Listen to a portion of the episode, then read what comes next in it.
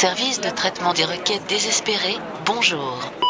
Requête numéro 42051. Comment éviter d'être pauvre?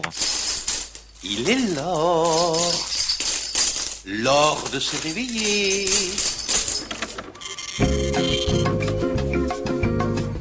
Cher internaute, il existe de nombreuses méthodes contraceptives pour éviter d'être contaminé par la pauvreté.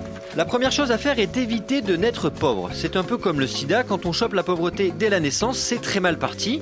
Le mieux pour cela est de négocier un golden parachute ou des actions dès la sortie de l'utérus.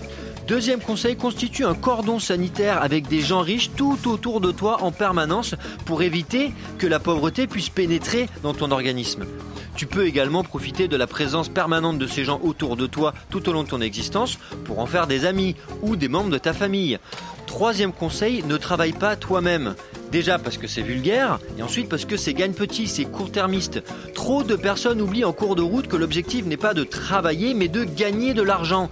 Pour cela, le mieux est encore de faire travailler les autres à ta place et de prendre l'argent après. Conseil numéro 4, extorque directement de l'argent à ton entourage. Ce sont souvent des gens qui n'ont pas d'ambition, qui ne savent pas quoi faire de leur argent.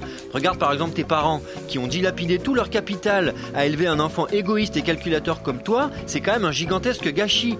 Alors que toi, tu sais que tu peux directement aller te servir dans leur portefeuille ou alors organise auprès de tes amis et de ton entourage une campagne de crowdfunding pour une mission humanitaire euh, dans un quelconque pays au nom imprononçable, comme euh, le Danemark par exemple.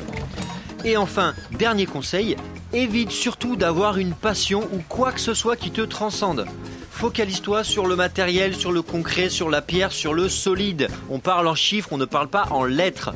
La musique, c'est bien beau le samedi soir autour du feu à la plage pour séduire les filles. Écrire euh, de la poésie, c'est bien sympathique quand on est bourré le samedi soir. Mais le lundi matin, un bon vieux tableau Excel, c'est quand même autre chose. Voilà, j'espère que mes conseils t'auront aidé. Malheureusement, j'ai moi-même pris conscience euh, des conseils que j'étais en train de te donner en cette chronique. Je vais donc à partir de maintenant facturer tous les conseils du service de traitement des requêtes désespérées. Il n'y a pas de raison que l'argent soit dilapidé comme ça. Tu as été géolocalisé au cours de cette chronique et une facture de 69 euros tout rond devrait te parvenir dans 3, 2, 1. Merci de votre attention. Nous disposons de toutes vos coordonnées bancaires et venons d'effectuer le virement vers notre compte aux îles Caïmans.